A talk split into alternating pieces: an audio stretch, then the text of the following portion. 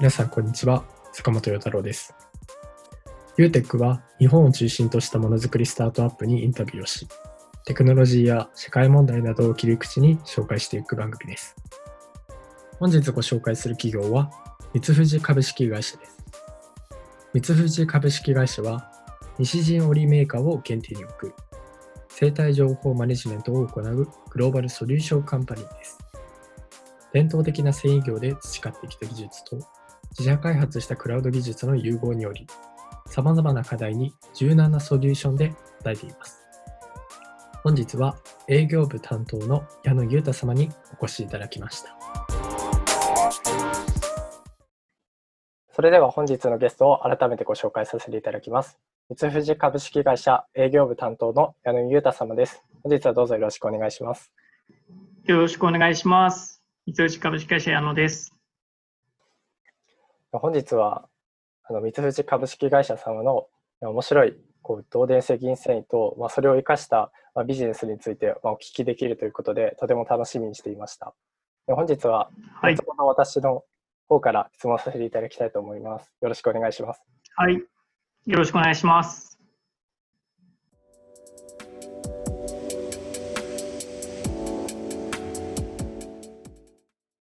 はい、それでは早速一つ目の質問に移りたいと思います。三藤株式会社様は、導電性銀繊維と、あとウェアラブル IoT を生かした情報のプラットフォームを作られているということで、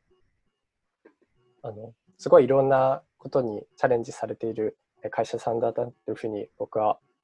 認識しているんですけど、はい、どんな会社さんなんでしょうか？はい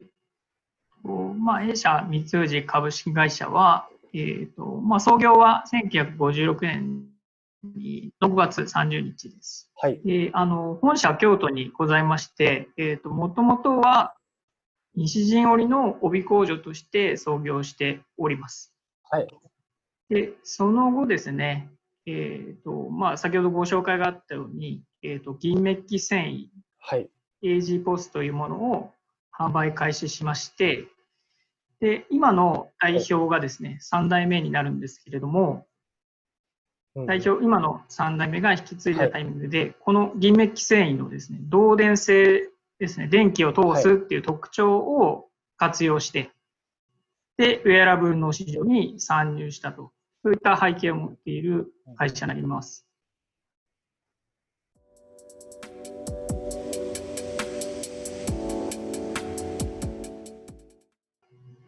はい、それでは次の質問に移りたいと思います。はい。はい。まあ、三藤株式会社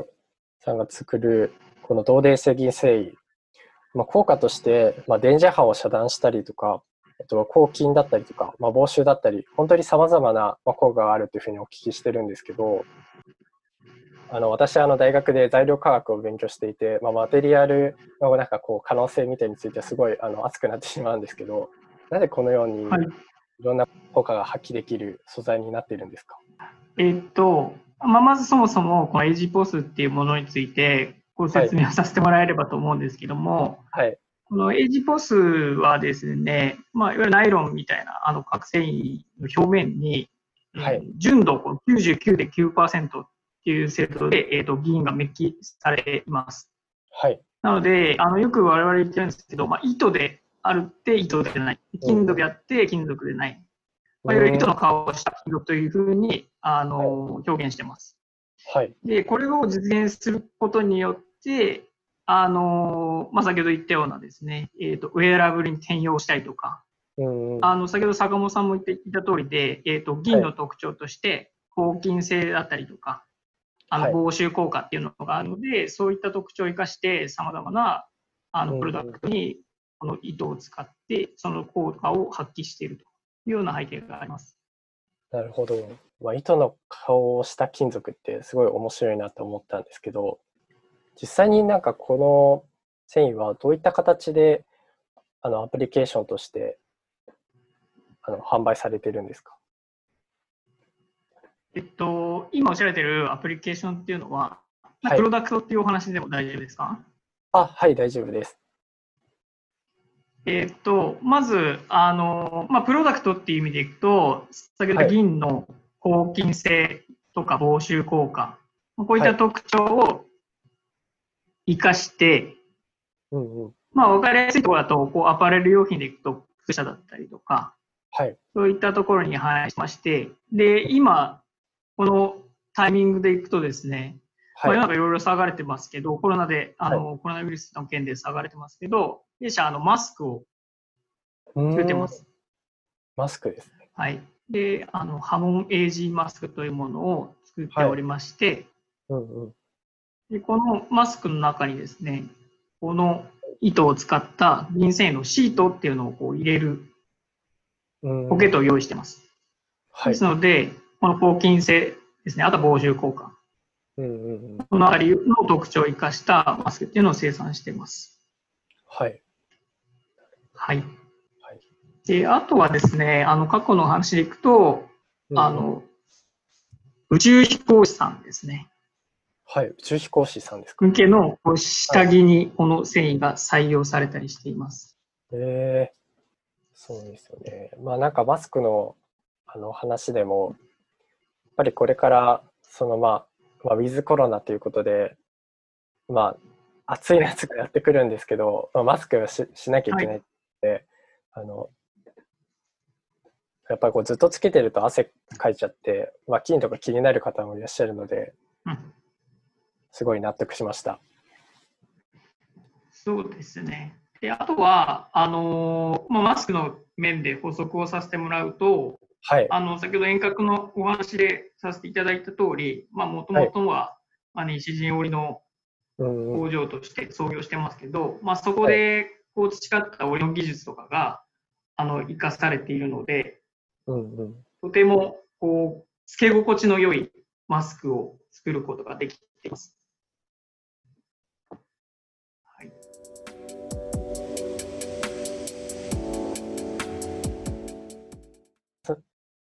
あそれでは、え3つ目の質問に移りたいと思います。えっと、先ほど、この AG ポスについてあの伺ったんですけれども、はい。まあ、あの、あ三藤さんでは、まあ、この AG ポスを使って IoT デバイスに、えっと、まあ、応用されているということで、まあ、こちらについても、はい。あの、ご説明いただけますか？はい。わかりました。はい。えっと、今、あの、お話あった通り、えー弊社は、ハモンという、うんあの、ウェアラブル IoT ソリューションを、はい。あの、提供しています。うんうん。で、先ほどご説明した AG ポスという糸ですね、はい。の特徴に、えっと、導電性の高さという特徴をご紹介したと思うんですけれども、はい。この導電性の高さを生かして、えっ、はいと、まあ、生体情報を取得するというようなソリューションになっています。でうん具体的には、はい。えーアンダーウェア、あ下着ですね、えーとはいシャツをイメージしてもらえればと思うんですけど、うんうんこのシャツの裏側、えーちょうど、えーとまあ、肋骨に当たる部分ですね。ここにはい AG ポスを使用して、まあ、センサーとして活用しています。はい。うんうんで、まあ、このセンサーに当たるこの AG ポスが電極となって、はい。で、これ心臓が、あのーこう動くときにですね、えっ、と、微弱な電流を発するんですけれども、まあ、はいこれを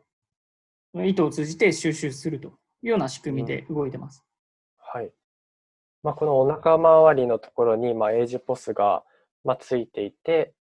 そこの、まあ、微弱な電力を拾って、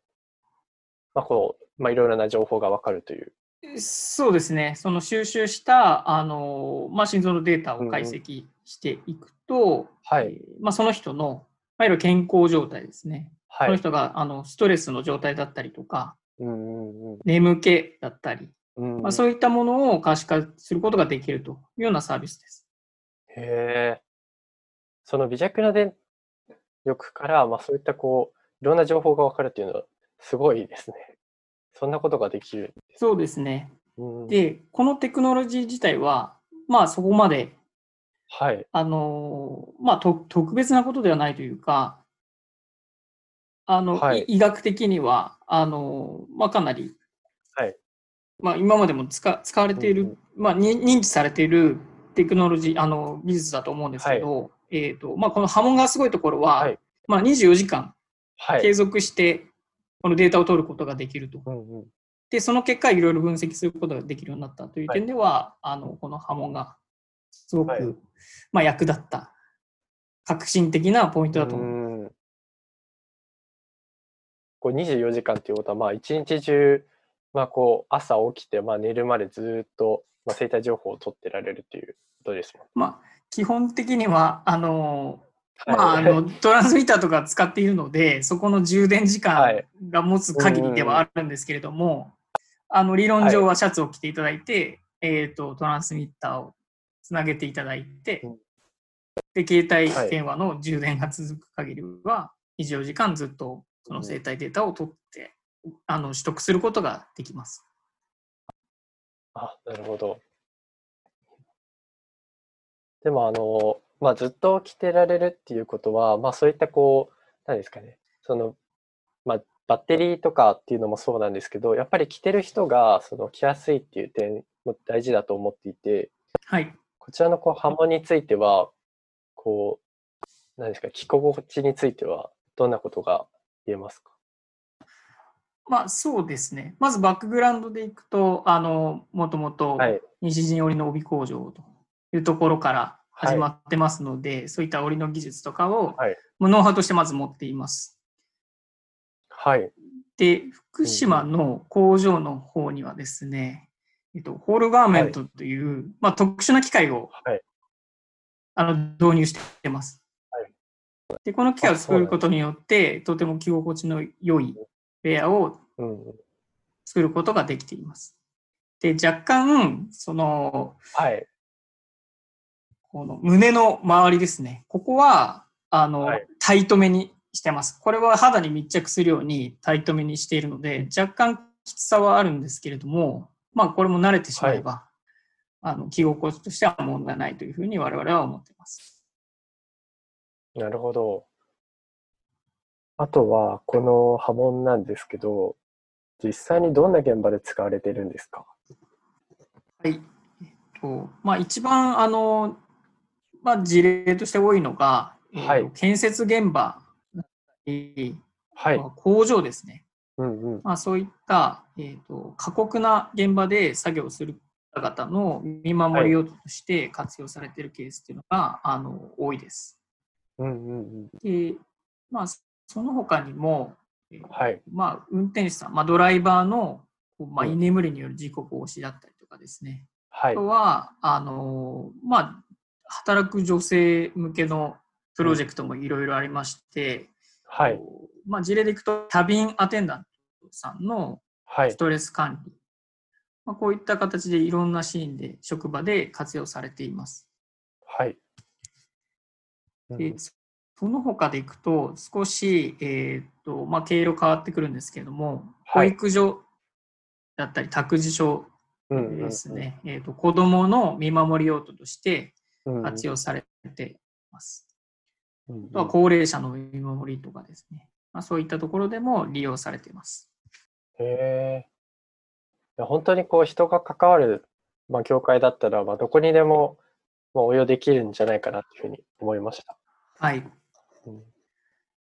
あとは、はい。あのは話として多いのがあの、はい。スポーツ選手だったり、うんうん。まあ、そういう、まあ、体を使ってパフォーマンスをする方々の、えーまあ、体調管理もそうなんですけど、パフォーマンス向上という位置づけで、この刃も活用していただいているケースもあります。へでー、まあ、見守りとか安全以外にも、うんうん。その人のパフォーマンス最大限に、えーとまあ、底上げすると、最大限上げると。はい。はいまあ、そういった利用用途でも、はい、使われています。うんうんうん。なるほど。はい。まあ、その体調をまあ管理するって、まあ、ところだけではなくて、まあ、こうアスリートのまあパフォーマンス向上っていう点にもまあ使われているという。そうですね。はい。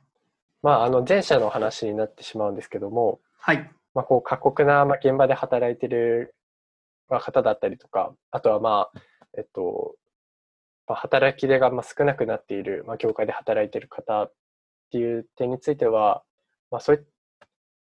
その方たちのまあ傾向をいかに守っていくかっていう点もあの大事だとまあ思うので、はい。ですね。あの、まあ、波紋が、まあ、いろんな方にまあ届く届くと、まあ、健康へのまあ信頼っていうのも、まあ、向上していくんじゃないかなっていうふうに思いました。はい。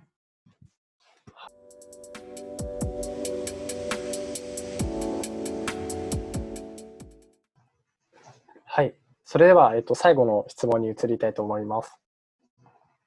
でこれまであの同デ性銀製、はい、まあ、AG ポスから派生して、えっと、IoT プラットフォームの、えー、波紋っていうふうにあの、まあ、事業を拡大されてきたと思うんですけど、まあ、これから三藤さんはどのように、はい、まあ、どのようなこう課題を解決していきたいというふうに考えられていますか？はい。えっと、まず、あの弊社の企業理念ですね、はい、のお話をさせてもらえればと思うんですけど、まあ、我々はその生態情報で人間の道を編み解くという企業理念をもとに、えーと、はい、活動してます。うんうん、ですので、まあ、今までこう、まあ、先代から引き継いでいる AG ポスであったりとかですね、まあ、折の技術もそうですけど、そういった技術を使って、この取得した生態情報、データっていうのを活用して、はい、まず、その、あらゆるこうライフシーンでですね、今課題になっている部分を解決して、それぞれの人間の可能性っていうのをです、ね、広げていくと。まあ、まずここがすごくあの伝えたいところですね。まあ、我々はもちろん繊維を持っていますし、まあ、技術を持ってます。はい。だこれを単純に販売していくってことだけではなくて、うんうん、もちろんここここから派生して新しいものが出てきたりとか、あの、いろいろ出てくると思うんですけど、一番コアにしている部分は、人間の道を編み解くっていうところですので、ここにつもう常に重きを置いて活動しています。はい、なるほど。はい。じゃあ今までのその、えっと、まあ、同電性銀繊維から発生して、まあ、IoT プラットフォームっていうのも、まあ、まあ、三藤さんのその、まあ、生態情報をいかにこう人間の人間のまあ分からないことに関して、まあ、ソリューションとして展開していくっていうことの、まあ、一部ってことなんですね。はい、そうですね。まあ、今まで積み上げてきたものをちゃんと活用して、うんうん、今おっしゃられたような、はい、今まで人が分からなかったことだったりとか、人が見えなかったこと、はい、これを見える化して、いろんな課題を解決していきたいというのが、まあ、我々が一番やりたいことです。なるほど。はい。はい。でも、こう、先ほどの質問でも、あの、もうすでにあの、まあ、応用されている例をあのお話しいただいたんですけど、今、あの、別富士さんで、まあ、これに今一番力を入れてることの、まあ、一つをちょっとお話しいただきたいんですけど。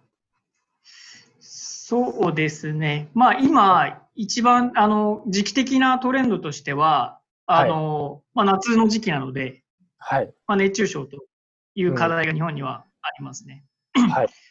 で、そこに対しては、今、暑熱リスクという形で、そのリスクを可視化するような、はい、えっ、ー、と、アルゴリズムが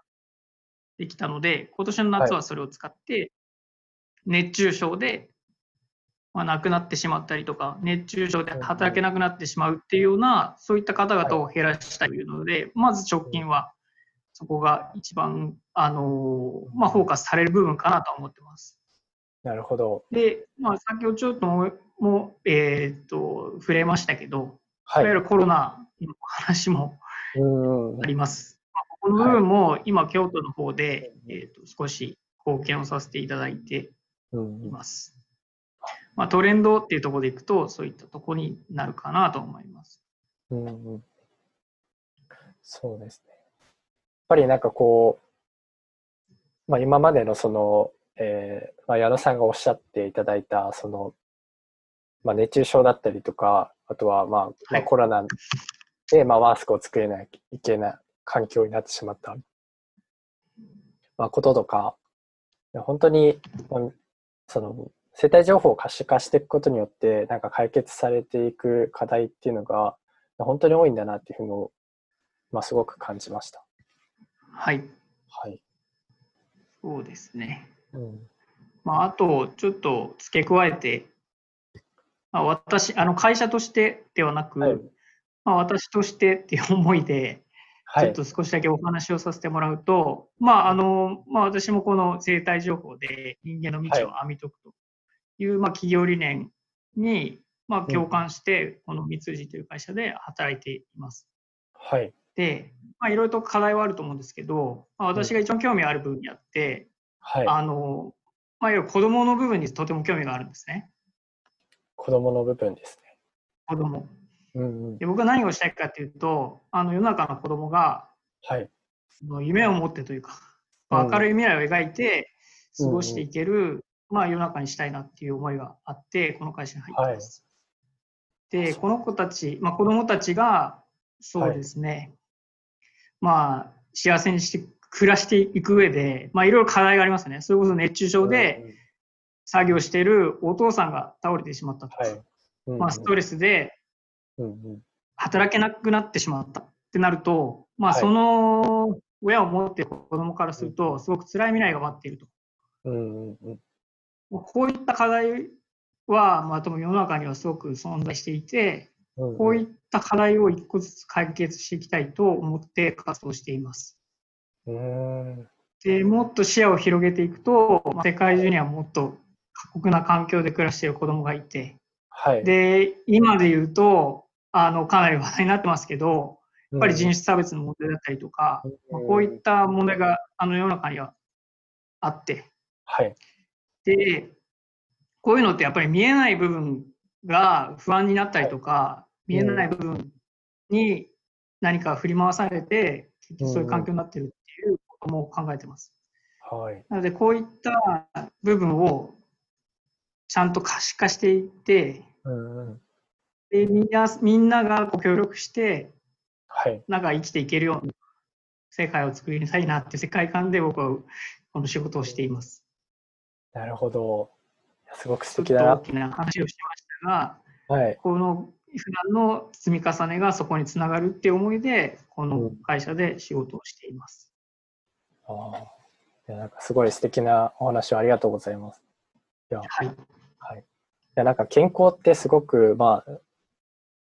本当は大事なものなのに、なんかこう私たち、なんか、いつの間にか元気、なんか若い、僕とかなんかまあ若い人は、なんかいつの間にか、まあ元気っていうのが当たり前に思われてるんですけど、実はすごくこう、なんですかね、まあ見落としがちだけど、実は大事な